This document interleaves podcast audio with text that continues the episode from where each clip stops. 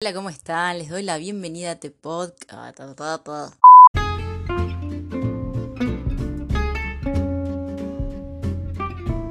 Hola, ¿cómo están? Les doy la bienvenida a este podcast, a este nuevo espacio que creé para contarles un poquito más de todos los lados que tiene dejarlo todo para salir a viajar, sobre todo en estos momentos en donde ese objetivo se está siendo bastante complicado.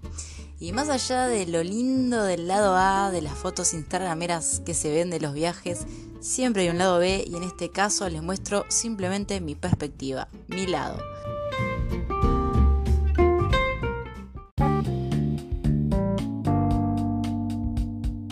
Este es el lado C de la vida y los viajes.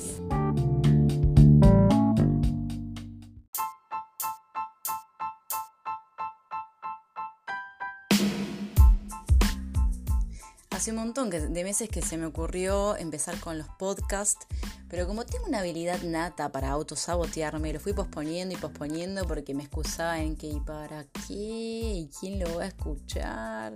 Y bueno, en definitiva llegué a la misma conclusión que cuando abrí el Instagram o a la misma conclusión que cuando decidí empezar a viajar. Esto es para mí. Si puedo inspirar a alguien más, muchísimo mejor, pero primero lo hago por y para mí. Me pasa que con Instagram, por ejemplo, tengo una relación tóxica, amor-odio, así, porque siempre yo le oí de la exposición en redes, de mostrar mi vida pública, eh, mostrar mi intimidad, pero al mismo tiempo he conocido un montón de personas eh, que me han inspirado por esa red y que incluso cuando me he mostrado más débil o sea, más auténtica, me han llegado un montón de comentarios súper lindos y empecé a hablar con personas que son realmente geniales y ahí es cuando digo, oh, bueno, está bien, un poquito te quiero, Instagram. Bueno, el tema es que siento que esa red me queda cortísima para contarles y explicarles muchas de las cosas de las que quiero hablar. Y no llego a plasmar todas mis impresiones y sentimientos por ahí. Veo que está todo volviéndose muy audiovisual y el texto reflexivo abajo de la foto mm, no se le dedica tanto tiempo últimamente. Así que abro este canal que me parece más intimista para que debatamos, filosofemos, nos repreguntemos, nos deconstruyamos y nos volvamos a armar. Yo aprendo un montón con ustedes y ojalá que ustedes puedan sacar algo positivo de esto también. Así yo sentiría que estoy retribuyéndoles todo ese amor que ustedes me dan. Pero bueno, basta de vueltas y de ponerme sentimentaloide. Vamos a empezar por el inicio. ¿Quién soy yo? ¿A quién vinieron a escuchar? O sea, ¿qué tengo yo para contarles? Bueno, soy Cintia Baldi, soy argentina, nacida y criada en la ciudad de Buenos Aires. Actualmente tengo 34 años y en febrero de 2021 van a ser dos años que vivo en viaje. Para que esto suceda, quiero contarles que no tengo ni un papá rico ni una mamá heredera de una fortuna que me solventa, por lo contrario, me crié en una familia de clase media baja, mis viejos se casaron muy jóvenes, me tuvieron al poco tiempo y laburaron toda su vida para que nunca me faltara nada a mí ni a mi hermana, algo por lo cual obviamente siempre voy a estar agradecida y por lo cual los he tomado mucho de ejemplo. Eh, la única vez que mis papás salieron del país, para que se den una idea, para que salieron de Argentina, fue una vez en un viaje familiar que hicimos a Chile, que en esos momentos era muy barato y fue algo que yo les regalé. ¿Por qué les cuento esto? Porque circula un fantasma alrededor de las personas que viajamos y no trabajamos en relación de dependencia durante 8 horas y mostramos que tenemos una vida que en su mayor parte pareciera ser de ocio, que siempre hay alguien que, más, que banca la situación, que hay alguien ahí poniéndole pecho a las balas, que banca la parada. Y por lo menos en mi caso está muy, muy, muy lejos de ser así. Entonces voy a remontarme a los orígenes de todo. Y la historia que sigue, incluso algunas de mis amigas más cercanas o no la saben o no la recuerdan porque no es algo de lo que yo haya hablado mucho. Simplemente porque nunca entendí el impacto que esta experiencia tuvo en mi vida y hasta el día de hoy todavía la tiene. Mi primer trabajo y mi primer viaje fue cuando tenía 16 años. No fue en Argentina, fue en Italia. Che, sí, pero ¿cómo? Pará, no entiendo. ¿Y en Italia? Si tus viajes no te podían pagar el pasaje, aparte eras menor de edad, ¿cómo hiciste? Bueno, resulta que mi tío, hermano de mi mamá, primer expatriado de la familia, ya llevaba un tiempo trabajando y viviendo en Italia, que es parte de los orígenes de mi sangre, soy descendiente de italianos, y él ya había hecho de los más variados trabajos que generalmente hacen extranjeros en un país de primer mundo, o sea, esos trabajos que nadie quiere hacer. Bueno, para ese entonces mi tío estaba trabajando para una empresa de fotografía que estaba necesitando a alguien para hacer equipo con él. El trabajo básicamente consistía en encargarse de sacar fotos. Ahora, quiero contextualizarles que en ese momento todavía se sacaban fotos con cámara de rollo. Entonces, el trabajo de mi tío era sacar la típica foto con el perro San Bernardo en la nieve a los grupos y a las carreras de esquí en temporada alta. Esto sucedía todo en los Alpes ítalo-suizos, o sea, en la cordillera montañosa que divide un país del otro. Bueno, mi tío pensó en mí, que en esos tres meses que dura la temporada alta en Europa, yo estaba de vacaciones de la escuela secundaria y que aparte me iba a significar un montón de experiencias nuevas que nunca había vivido como viajar en avión, ver la nieve por primera vez, conocer otro país, y no solo otro país, sino otro continente, o sea, el europeo, donde todo funciona bien, eh, conocer personas de todo el mundo y trabajar, que a mis 16 años mi único objetivo obligado en la vida, por ese entonces, era sacarme buenas notas en la escuela. Así que mi trabajo puntualmente consistía en asistirle, pararme en la nieve durante unas 9 horas o lo que el clima dejase, y disfrazarme de Pikachu o de Po, el rojito de los Teletubbies. Y de vez en cuando sacar algunas de las fotos de las carreras de las escuelitas de los niños más chiquitos. Bueno, imagínense que ante esa oportunidad de ser Pikachu, yo estaba como loca, porque para mí representaba muchas cosas. Y aparte, el señor que me contrataba iba a pagar la mitad del pasaje ida, la mitad del de vuelta, y mi tío iba a cubrir el resto de los gastos, incluyendo vivienda y comida.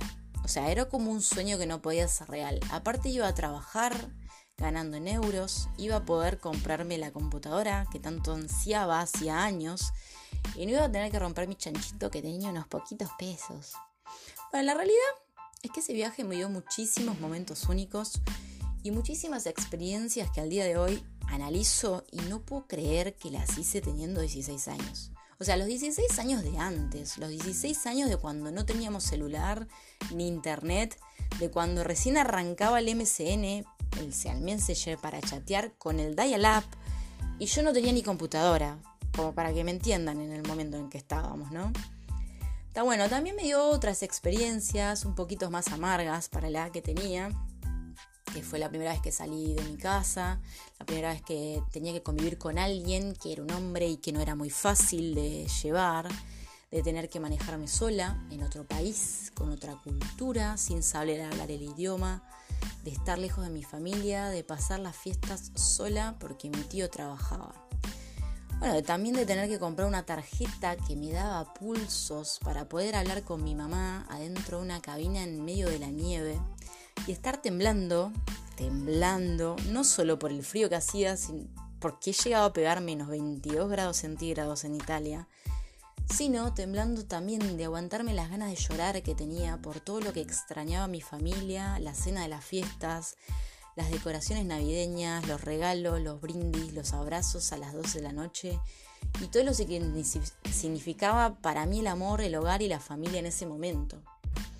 Bueno, creo que esa primera Navidad llorando en la ducha, mientras todo el mundo brindaba, comía y disfrutaba en compañía, me dieron el primer cachetazo de realidad de que para todo se paga un precio y que la vida de viaje es maravillosa y te llena de experiencias, pero te deja algún vacío en otra parte y te cobra un peaje bastante caro a veces. No voy a explayarme mucho más en lo que fue ese viaje, pero, creo que desde ese momento eh, me picó el bichito de viajar. Recuerdo que un día estaba disfrazada de Teletubby y todo el mundo que pasaba esquiando me saludaba. Ciao Teletubby, dove sono gli altri? Hi Teletubby, hi Televisor. En todos los idiomas me han saludado. Bueno, y llega una francesa que identifiqué porque llegó diciéndome Bonjour Teletubby. Y en ese momento recordé mis estudios fugaces de francés cuando tenía 12 años y lo poco que recordaba del idioma, ¿no? Recordaba las nociones básicas como los números, presentarme y algunas preguntas. Entonces yo, una argentina de 16 años, parada en medio de la nieve en los Alpes italo-suizos, adentro un muñeco rojo gigante de los Teletubbies, que resaltaba en cualquier lugar de la montaña que estuvieras porque estaba todo cubierto de blanco, imagínate el coso rojo ahí en el medio. Le pregunté a la francesa en su idioma cómo se llamaba. Y ella, después de tomarse unos segundos para responder, me dijo su nombre en italiano. Y ahí mi cerebro estalló. Estalló porque no podía creer lo que acababa de suceder. O sea, en ese viaje conocí y trabajé con personas de todo el mundo, de Italia, de Croacia, de Rumania, de Polonia, de Tailandia, etcétera, etcétera, etcétera, etcétera, etcétera. Y es ya esa corta edad me maravillé de lo increíble que es el mundo, de, de que existen diferentes culturas, de que haya diferentes idiomas, idiomas distintos pero que vienen de la misma raíz, diferentes comidas, de que intercambiar experiencias y vivencias con otras personas era sumamente enriquecedor. Pero ¿qué pasó? Analizando después de tantos años mi vivencia, creo que ese viaje me abrió muchísimo la cabeza, tanto que hasta reprimí muchas cosas y muchos sentimientos y muchas emociones que me había no me había tocado vivir hasta ese entonces, me enfrenté a ellas en ese viaje y no supe manejarlas bien porque era re chica. Entonces, eso desencadenó un montón de miedos, un montón de traumas y miles de trabas que no me dejaron sacar todas esas ansias de viajar por las que yo tenía. Y aparte pienso que, a la en esa adolescencia que yo tuve, a esa edad, si bien la adolescencia siempre es sufrida, en ese entonces era muy solitaria. O sea, yo estaba de novia en ese momento, me acuerdo, y casi ni podía hablar, comunicarme con mi novio ni con mi familia. El pueblo donde yo estaba era muy chiquito, eh, había un par de casas y una iglesia, y la gente iba a conmemorar las fiestas a la iglesia. Después no hacía muchísimo frío como para estar en la calle celebrando, tirando fuegos artificiales como hacemos en Argentina, no, no daba.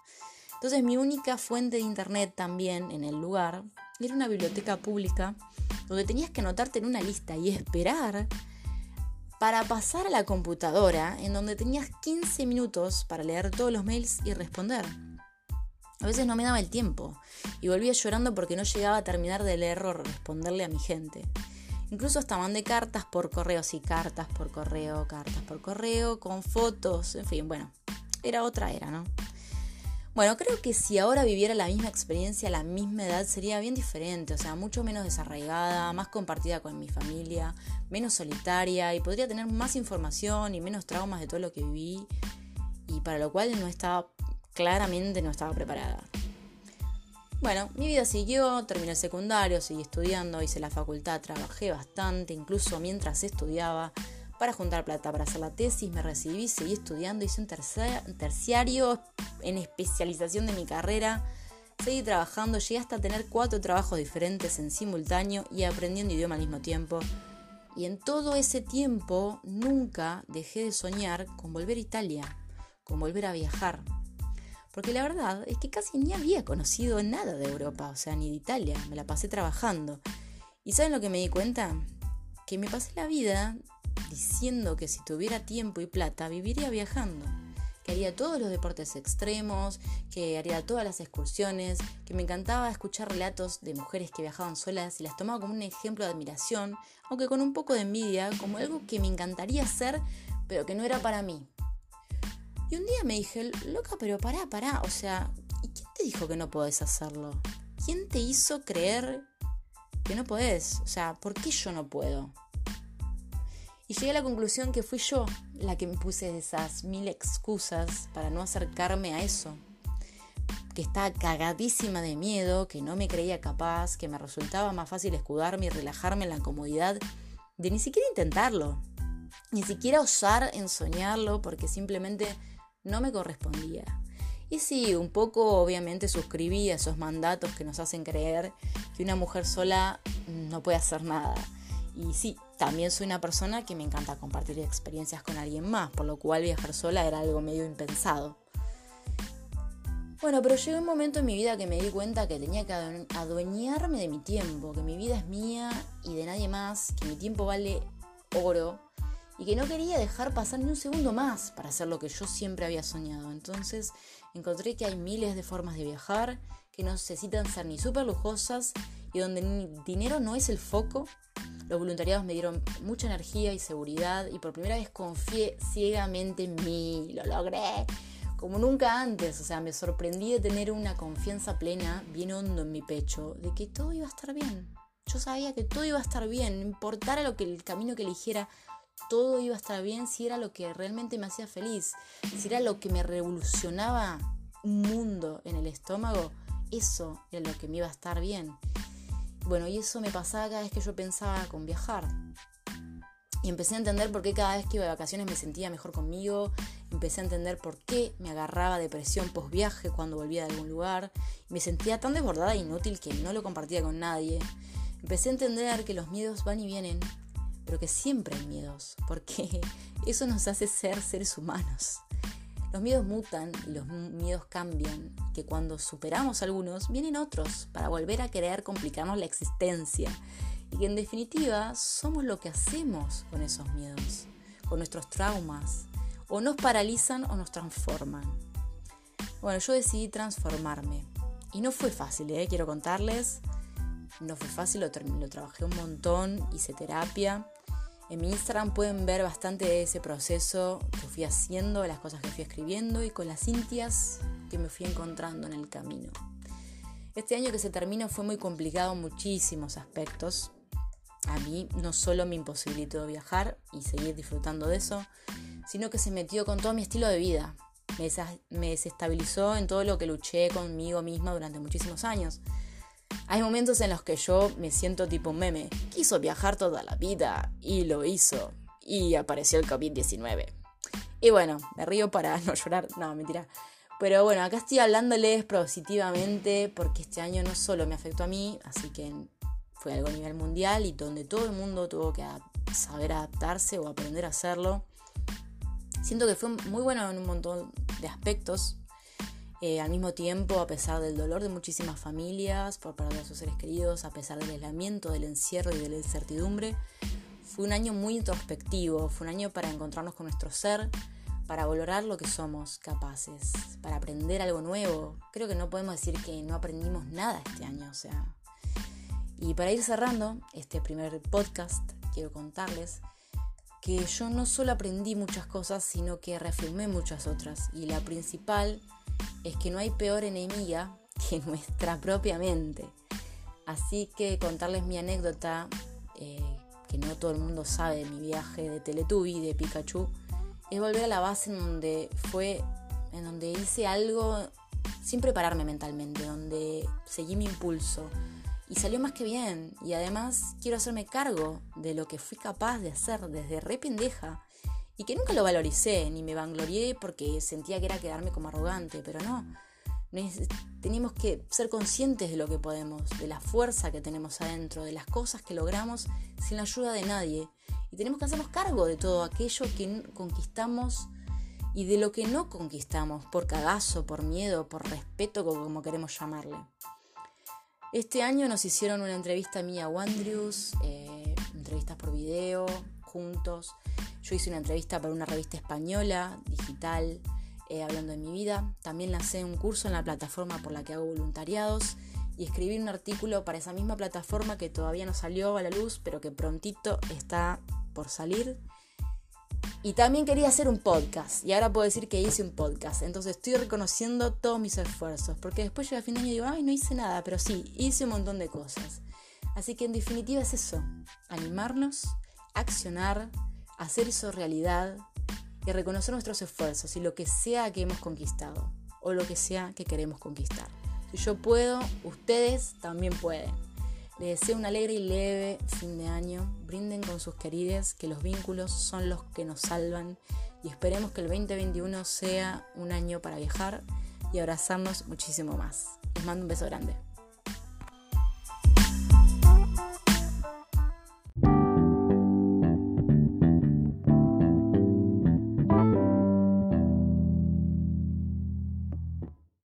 Hemos llegado al final de este podcast. La seguimos por Instagram si quieren. Les espero por ahí en arroba simplemente. Y hasta el próximo episodio.